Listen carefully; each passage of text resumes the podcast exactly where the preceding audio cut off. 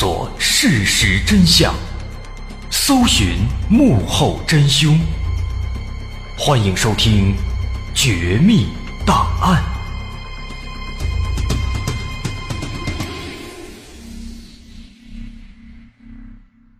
还原事实，探索真相，独到的风格，优质的内容，全网首档原创悬疑纪实类音频节目。全网收听第一《绝密档案》，面向全球招商，口播硬广、软性植入、APP 投放，你想不到的我们全都有。拨打全宇宙唯一招商热线：幺八六三零幺零六六五五。欢迎来到今天的《绝密档案》，我是大碗。有人的地方就会有传说，有传说的地方呢，就会有怪兽。每一种文化都会有属于自己的传说，而在传说当中最精彩、最让人欲罢不能的，就是各种千奇百怪的怪兽了。怪兽的传说总是能够最先吸引我们的注意。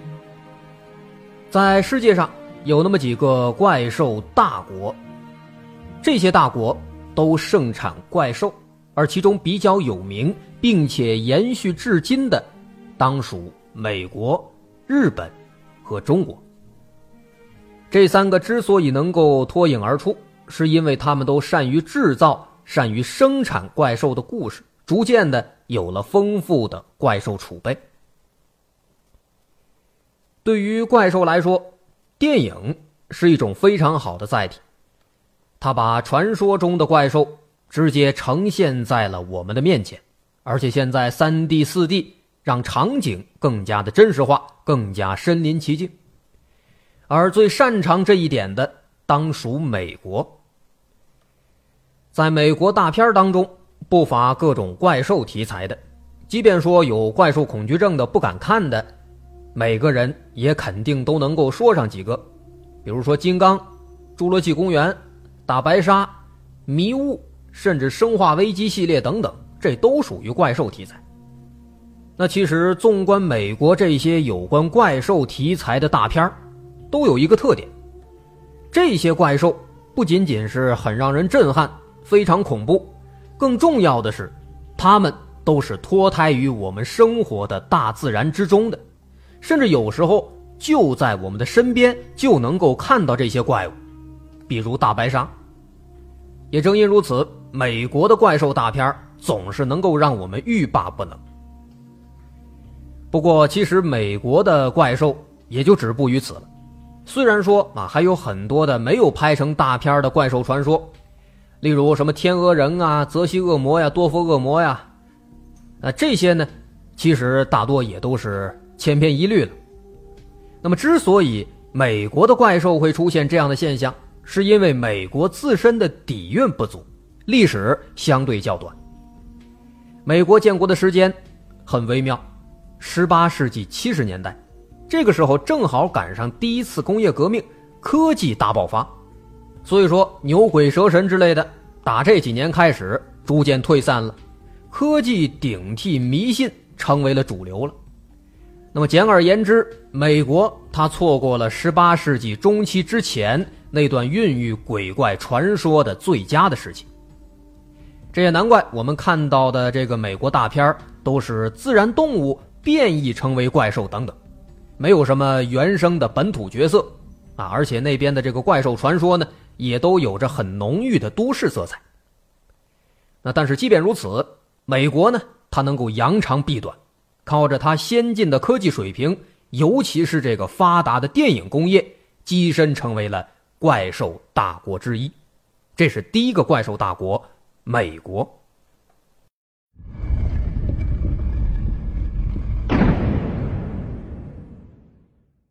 美国之后的日本，日本相比美国来说，它在怪兽领域就聪明多了。虽然说啊，日本它自身的底蕴也并不是非常丰厚，但是呢，他们懂得学习和借鉴，而且还能够在此基础上丰富再创作。拿日本的这一点来说，跟日本隔海相望的有一个半岛国家，这个国家跟日本是比都没法比的。那日本人。在唐朝时期，就派了大量的留学生，哎，来咱们这儿学习，从衣食住行到文化典籍到各项礼仪。那个时候，日本人就认为，只要是中国的，那就是优秀的，就是高贵的，我们都要学习。那据说当时呢，日本的遣唐使乘船返回日本的时候呢，有一些我们国内的这个妖怪啊，也偷偷的潜伏到船上，偷渡到日本去了。于是打那之后，日本那边也有了很多妖怪的传说了。啊，当然这个呢，只是日本人从我们这儿偷师学艺的借口。不过呢，值得表扬的是，日本人并没有全部照搬，他们在中国古代传说的基础上做了改造，并且进一步的创造了更多的有日本独有的妖怪的传说，逐渐形成了他们独特的日本妖怪文化。也算是怪兽界的一颗明珠了，那不然他们也不可能跻身这个怪兽大国之行列。那咱们举个例子，比如说孤鹤鸟，啊，前段时间咱们说那个陌陌游戏，那个陌陌使用的头像就是孤鹤鸟的雕塑。这个孤鹤鸟呢，它最早就是出现在咱们中国的古代典籍当中的，很多典籍都记载过这个孤鹤鸟，比如《玄中记》。比如《酉阳杂俎》甚至《本草纲目》都写过。那么，咱们中国古代的孤鹤鸟是一个什么样的情况呢？近代郭璞的《玄中记》当中有这么一段记载：孤鹤鸟夜飞昼藏，盖鬼神类，衣毛为飞鸟，脱毛为女人，一名天地少女，一名夜行游女，一名钩星，一名隐飞。鸟无子。喜取人子养之，以为子。今时小儿之衣不欲夜露者，为此物爱以学点其衣为质，积取小儿也。故世人名为鬼鸟，荆州为多。昔豫章男子见田中有六七女人，不知是鸟，匍匐往，先得其毛衣，取藏之，即往救诸鸟。诸鸟各去救毛衣。一只飞去，一鸟独不得去。男子取以为妇，生三女。其母后使女问父，知一在鸡道下，得知一而飞去。后以一迎三女，三女儿得一亦飞去。今谓之鬼车。那这段记载什么意思呢？前几句他是在介绍孤鹤鸟是一个什么样的东西。那说这种孤鹤鸟呢？晚上出来，白天隐藏起来，啊，它呢应该是属于鬼神一类的。那它穿上毛的时候就是飞鸟，脱下这个羽毛了就是女人的样子，啊，这是孤鹤鸟的特征。那孤鹤鸟呢没有子嗣，但是啊，它喜欢偷人类的孩子作为自己的孩子来饲养。如果说他看上谁家孩子了，就会哎点一点血。在这个孩子的衣服上，然后有机会就会把这个孩子给偷走，哎，当自己孩子来养，这是前几句这个意思。那么后几句呢，讲的是一个故事，说在豫章有一个男子，这个男子有一天呢，看到这个田里啊有六七个女人，啊，他不知道这几个女人呢其实是孤鹤鸟变的，于是他就偷走了其中一个女人的衣服，啊，导致他。不能够变成鸟飞走，那么最后呢？这只孤鹤鸟就被男子娶回家当媳妇了，而且后来啊还给他生了三个女儿。那么女儿长大之后，孤鹤鸟就让这个女儿去问父亲说：“当年那个衣服藏在哪儿了？”那后来问到了，说藏在这个稻谷堆下面。于是孤鹤鸟就把这个衣服偷走了，变成鸟飞走了。没多久又飞回来，带着衣服把三个女儿。也都给接走了，啊，这是孤鹤鸟在中国的一个记载，伴随的有一个故事。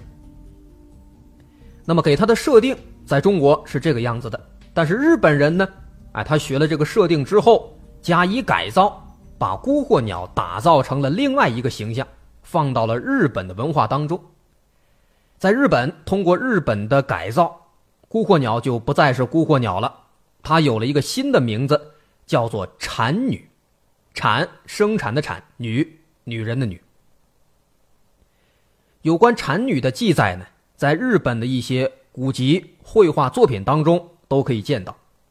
最早的应该是日本真享四年，也就是一六八七年的，有一本书叫《奇异杂谈集》。这本书记载说，怀孕不产而死者，若弃尸于野，胎内子不死而生于野者，母之魂魄多化为人形，抱子行于夜路，此赤子之气生。即所谓产女之气势也，其形貌乃腰际沾血之弱女子也。那这段话说，这个怀了孩子，但是呢还没有生下来就不幸死掉的这个孕妇，如果他们的尸体被扔到荒郊野外，没有人处置，导致婴儿没有死亡，生产在野外的时候，那么这个母亲的魂魄就会重新的幻化为人形，哎，抱着孩子。在夜间的道路上行走，她的哭声呢，就像是婴儿的哭声，看起来是一个腰上带血的一个弱女子的形象，是这样的样子。那这个描述出来之后，后来又过了几十年，在一七八一年，日本的一个画家叫鸟山实验，他画了一幅图叫《画图百鬼夜行》。那么在这个时候，孤惑鸟在这个图中。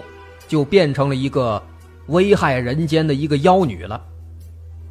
通过这个图呢，能看出来，孤惑鸟会在夜里去偷别人家的婴儿，抱着婴儿在漫漫长夜里行走，走了七天以后，他就会把这个婴儿给吃掉，然后呢再去偷别的孩子啊，如此的循环往复。那么从这儿之后，再往后演变到了现代。日本当代小说家、妖怪研究学者叫荆棘夏彦，他在九四年写了一本长篇小说，叫《孤惑鸟之下》。那这本书把孤惑鸟的这个故事进一步的丰富，移植到了现代的环境当中，并且呢，通过这本书的大火，还衍生出了很多漫画、游戏之类的，让人们重新又认识了一次这个孤惑鸟。所以说，从这个简短的孤惑鸟在日本的发展历程来看，他们是很擅长借鉴和再创作的。从最初的那个《奇异杂谈集》文字当中记载的，到几十年后绘画作品画图《百鬼夜行》，丰富这个孤惑鸟的内容，再到现代《孤惑鸟之下》的再创作，可以说，孤惑鸟已经是一个完全不同的另外一种怪兽了。那对于这种学习和借鉴，日本人自己人也承认，啊，他们的这个志怪小说里面，百分之七十的这个妖怪原型是来自中国的，百分之二十呢来自印度，剩下百分之十才是他们自己原创的。那么除了孤惑鸟，其实还有很多其他的例子，比如说日本的玉藻前，它的原型是中国的妲己；日本的天狗原型。是我们的《山海经》里面的一个东西，还有飞头蛮啊，飞头蛮之前咱们有个节目里说了，它是源自干宝《搜神记》里面啊，等等很多都是有这个来头的。那这是日本的怪兽，他们呢是在不断的借鉴吸取当中再创作，创造了有自己独特色彩的一个庞大的鬼怪世界观，怪兽大国可以说当之无愧。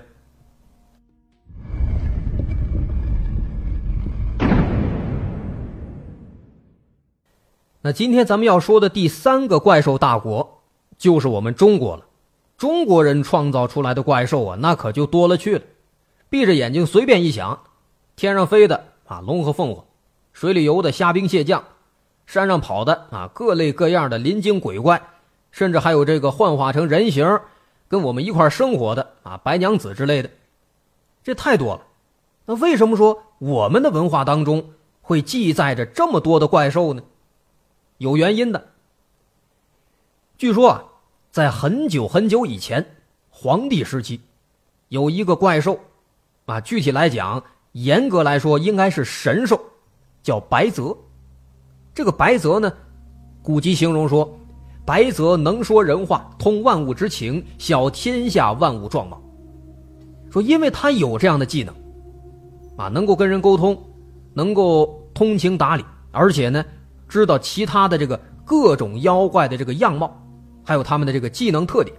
那么，因为他有这样的能力，所以说当时这个白泽呢，就把所有的妖怪的名字、样貌、弱点，全都写下来了，画了图了，做成了一个图集，献给了当时华夏部落的首领皇帝。哎，从此，天下的妖怪都恨透了白泽了，因为人类只要是知道了这个妖怪的名字了，就不会再惧怕妖怪了。更过分的是。还让人类知道了这个妖怪的弱点，这样的话能够轻而易举的就把妖怪给打败了。那妖怪很没有自尊啊。那当然了，这个事儿呢，啊，白泽作图给皇帝，这个事儿不用多想，肯定是传说。但是啊，其实中国的怪兽，它的特点不仅仅在于神话传说，也不仅仅在于其数量之多。其实中国的古籍当中。所记载的一些怪兽，它曾经还真的就是活生生的存在过的，甚至现在仍然还存在。只不过呢，这些怪兽啊，现在被我们认知之后，它就不再是怪兽了，它现在叫动物啊，有的可能叫鱼，有的可能叫昆虫啊，大概是这样的一个意思。那这么说呢，其实不是没有根据的胡扯，那咱们不妨从一本。很有名的志怪古籍《山海经》开始说起，《山海经》内容很丰富啊。虽然说这个《山海经》全书原本是二十二篇，现仅存十八篇，但是就这十八篇呢，啊，它就包含了各种各样的东西，啊，主要是民间传说中的地理知识，包括山川、地理、民族、祭祀。巫医、药物等等等等，那还有很多的这个传说，什么夸父逐日啊、女娲补天啊、精卫填海呀，哎，等等这些东西。那么对我们来说呢，可能更关注的是《山海经》当中记载的那些怪兽了。毕竟咱们今天主题就是怪兽嘛。那么按照以往的印象来讲，这本书里面的怪兽呢，往往被我们认作是单纯的神话的故事。而且很多怪兽现在啊，也经常被用来作为一些这个影视剧的题材，就比如之前这个景甜、马自·达蒙啊，他俩拍的那个《长城》，那饕餮那怪兽。那么这样的一个文化环境呢，就会更加的让我们感觉那些怪兽啊，仅仅只是古人的一个脑洞，哎，就创作出来了，并不是真的存在的。哎，但是呢，近几年这个研究啊。学者们、科学家们都表示了，说有一些《山海经》当中啊所记载的怪兽们，其实是现实存在的。啊，当然在这儿说的是有一些，并不是全部。咱举几个例子，比如说，在《山海经·北山经》当中，记载了一种叫做飞鼠的怪兽，会飞的老鼠啊，这个意思，飞鼠，这么写的说。其状如兔而鼠首，以其背飞，其名曰飞鼠。那么看完这个描述呢，咱们的脑海当中，大概呢会想象出一个这样的动物。这个动物呢，长得像兔子，但是有一个老鼠的脑袋。他不是说了吗？其状如兔而鼠首，而且呢，它还有一对这个翅膀，可以飞。那有这样的动物吗？老鼠脑袋。兔子身子有翅膀会飞，您别说，还真就有。那这种《山海经》当中的飞鼠，我们现实当中叫做鼯鼠，这是一种真实存在的动物了。那这个鼯鼠呢，其实是一种非常娇小可爱的动物，它的这个体型和样貌跟松鼠差不多，那只不过呢，它这个四肢之间，前肢后肢之间呢。连接的有一层膜，啊，叫飞膜，这个东西撑开了，可以滑翔。啊，这个鼯鼠现在一般生活在亚洲东南部，啊，除此之外，在欧亚大陆和北美洲也会有一些存在。啊，这是飞鼠。那再比如，《山海经·西山经》当中记载了一种鱼，叫做文鳐鱼。这么写的说，文鳐鱼状如鲤鱼。鱼身而鸟翼，苍纹而白首赤喙，常行西海，游于东海，以夜飞，其音如鸾鸡。这个文鳐鱼说它会飞，这个其实就是咱们常说的飞鱼。飞鱼确实是有，那这是一类鱼的通称了，学术上叫做银汉鱼目飞鱼科，它包括大概有四十种海洋鱼类。那这个飞鱼科啊，这个飞鱼长相呢都很奇特，胸鳍啊特别发达，很大，就跟那个鸟的翅膀一样，哎，远看确实很像，跟海鸟似的。那么这个飞鱼呢，很快，它在海里面可以以每秒十米的速度往前游，而且呢还能跳出来，跳老高，十来米，就跟飞起来一样。那么根据统计，飞鱼的这个。飞行的最远距离能够达到四百多米。那咱们可以百度一下这个飞鱼是什么样的那个照片那的确是状如鲤鱼，鱼身而鸟翼，那俩那大鱼鳍跟那个鸟的翅膀的确很像啊。那么由此可见呢，这个《山海经》当中的描述啊，其实是非常写实而且非常生动的，并不是胡扯。再一个例子。《山海经·东山经》当中记载了一个这样的怪兽，这怪兽太奇怪了，其状如兔而鸟喙，吃目蛇尾，见人则眠，名曰求鱼。这段描述什么意思呢？说这个长得像兔子，而鸟喙，嘴呢像鸟的这个喙，吃目蛇尾，这个眼睛像这个猫头鹰的眼睛，尾巴呢？跟蛇尾巴一样，那这样的几个东西组合在一起，那是什么动物呢？啊，从上到下，这眼睛，猫头鹰的眼睛，圆圆的，然后这个嘴呢，鸟那样的嘴，尖嘴儿，尾巴跟蛇一样细长，这是什么意思呀？那这个东西呢，《山海经》里面描述叫求鱼。其实，如果咱们直接查“求鱼”这俩字儿，确实有这个动物，连名字都一样。这个球鱼呢，乍一看啊，其实有点像穿山甲啊。它生活在拉丁美洲，是一种濒危物种。咱可以搜一下图，这球鱼这样子的确，尖尖的嘴跟那鸟喙一样，圆圆的眼睛确实挺圆，尾巴呢，哎，还真就跟那蛇一样细长，体型确实也跟那兔子差不多。只不过呢，它身上有这个鳞甲片，哎，这个那个语句里面没有描绘出来。而且这个球鱼这个动物啊，一旦说遇到危险，看见人过来了，马上就会全身卷缩成一个球，把自己保护起来。啊，它这个样子跟咱们常见那个潮虫子就差不多。啊，潮虫子咱一碰，成一球了，跟西瓜似的。所以说它这个行为呢，《山海经》里面描述说是。见人则眠，其实可以说是非常的生动形象。那么，纵观《山海经》整篇整本，我们如果仔细阅读的话呢，不难发现有一个规律：这个《山海经》里面，在描述怪兽的特征的时候，它所使用的语言是有一个固定的模式的。它经常会这么说：“说状如什么什么什么东西。”啊，状如一种常见的一个动物，用这样的形式来描述一种不常见的动物。那这种模式其实很巧妙，但是用我们正常的这个惯性思维来看的话，可能容易产生一些误解和联想。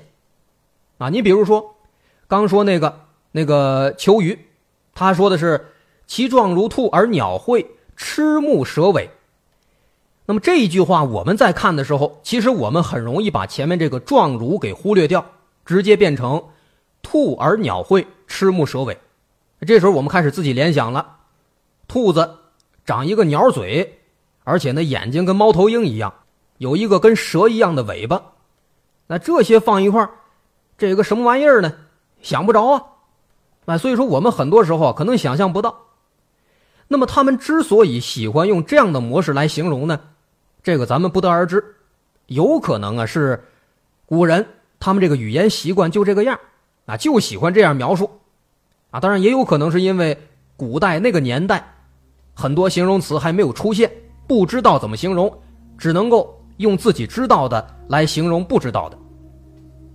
啊，其实如果这个什么古文古诗词看的多了，咱能发现不止《山海经》，好多文章都有这个毛病。咱就举个很简单的例子，你比如说李白的《古朗月行》，《古朗月行》开篇第一句：“小时不识月，呼作白玉盘。”那小时候不知道这是月亮，就把这个月亮叫什么呢？叫白玉盘。啊，这其实是一个道理，都是用自己已知的东西来形容未知的事物。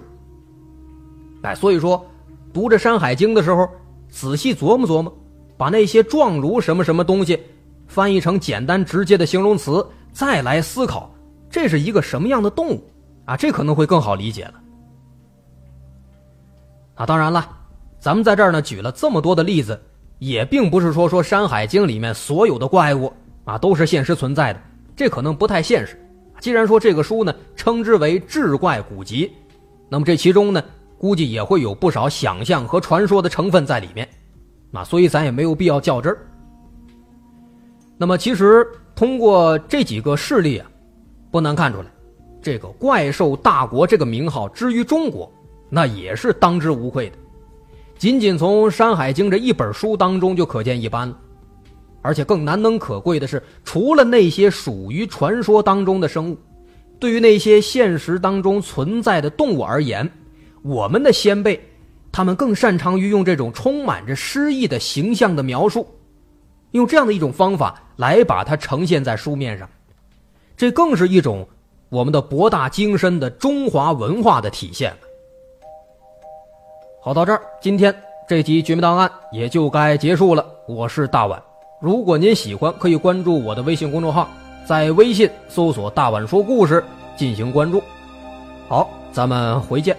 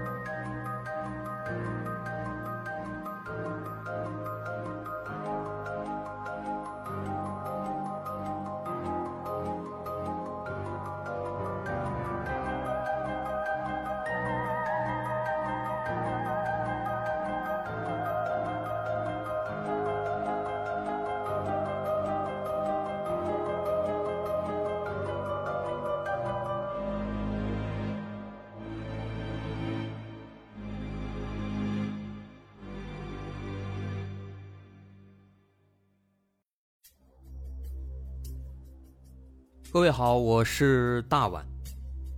我们的《绝密档案》在喜马拉雅已经陪大家走过了一年多的时间，一年多的时间，我们更新了一百多期节目。在这一百多期的内容里，我们讲述了各种各样的怪奇事件。那在今后呢，我们也想尝试去做更多的其他类型的内容，比如一些自然怪象，比如有一些名人的黑幕。或者说是黑帮的发迹史，亦或是各种悬疑大案，以及更多的其他题材的探索。针对这些内容，目前我们也已经有了一个大概的规划。我们将会把这些内容做一个大概的整合，放在之后我们即将推出的一个新的专辑当中。这个专辑的名字暂定叫做《绝密档案：深夜调查局两百家尘封的未解之谜》当中。需要说的是，这个新专辑我们决定在喜马拉雅作为会员节目进行独家播出，总计有两百多集的内容。专辑上线时间将会在不久之后的九月九号，大家届时可以在喜马拉雅搜索关键词“绝密档案深夜调查局”，就能够找到这部新的专辑了。在上线前的这段时间当中，也欢迎大家添加我们喜马拉雅工作人员的微信。Xmly 零三三零，也就是喜马拉雅四个字的拼音的首字母加零三三零，xmly 零三三零。添加微信之后，工作人员将会把大家拉进喜马拉雅官方的粉丝群，届时将会有不少福利活动，送喜点、送签名书等等其他惊喜在等着大家。需要特别说明的是，新专辑将会是喜马拉雅的会员专辑。也就是说，如果您是喜马拉雅的会员，就可以免费收听本专辑。目前，喜马拉雅的会员价格为每个月六块钱，六块钱就可以听到我们的两百多集故事，也是很划算了。希望大家能够多多理解，多多捧场。九月九号，我们不见不散。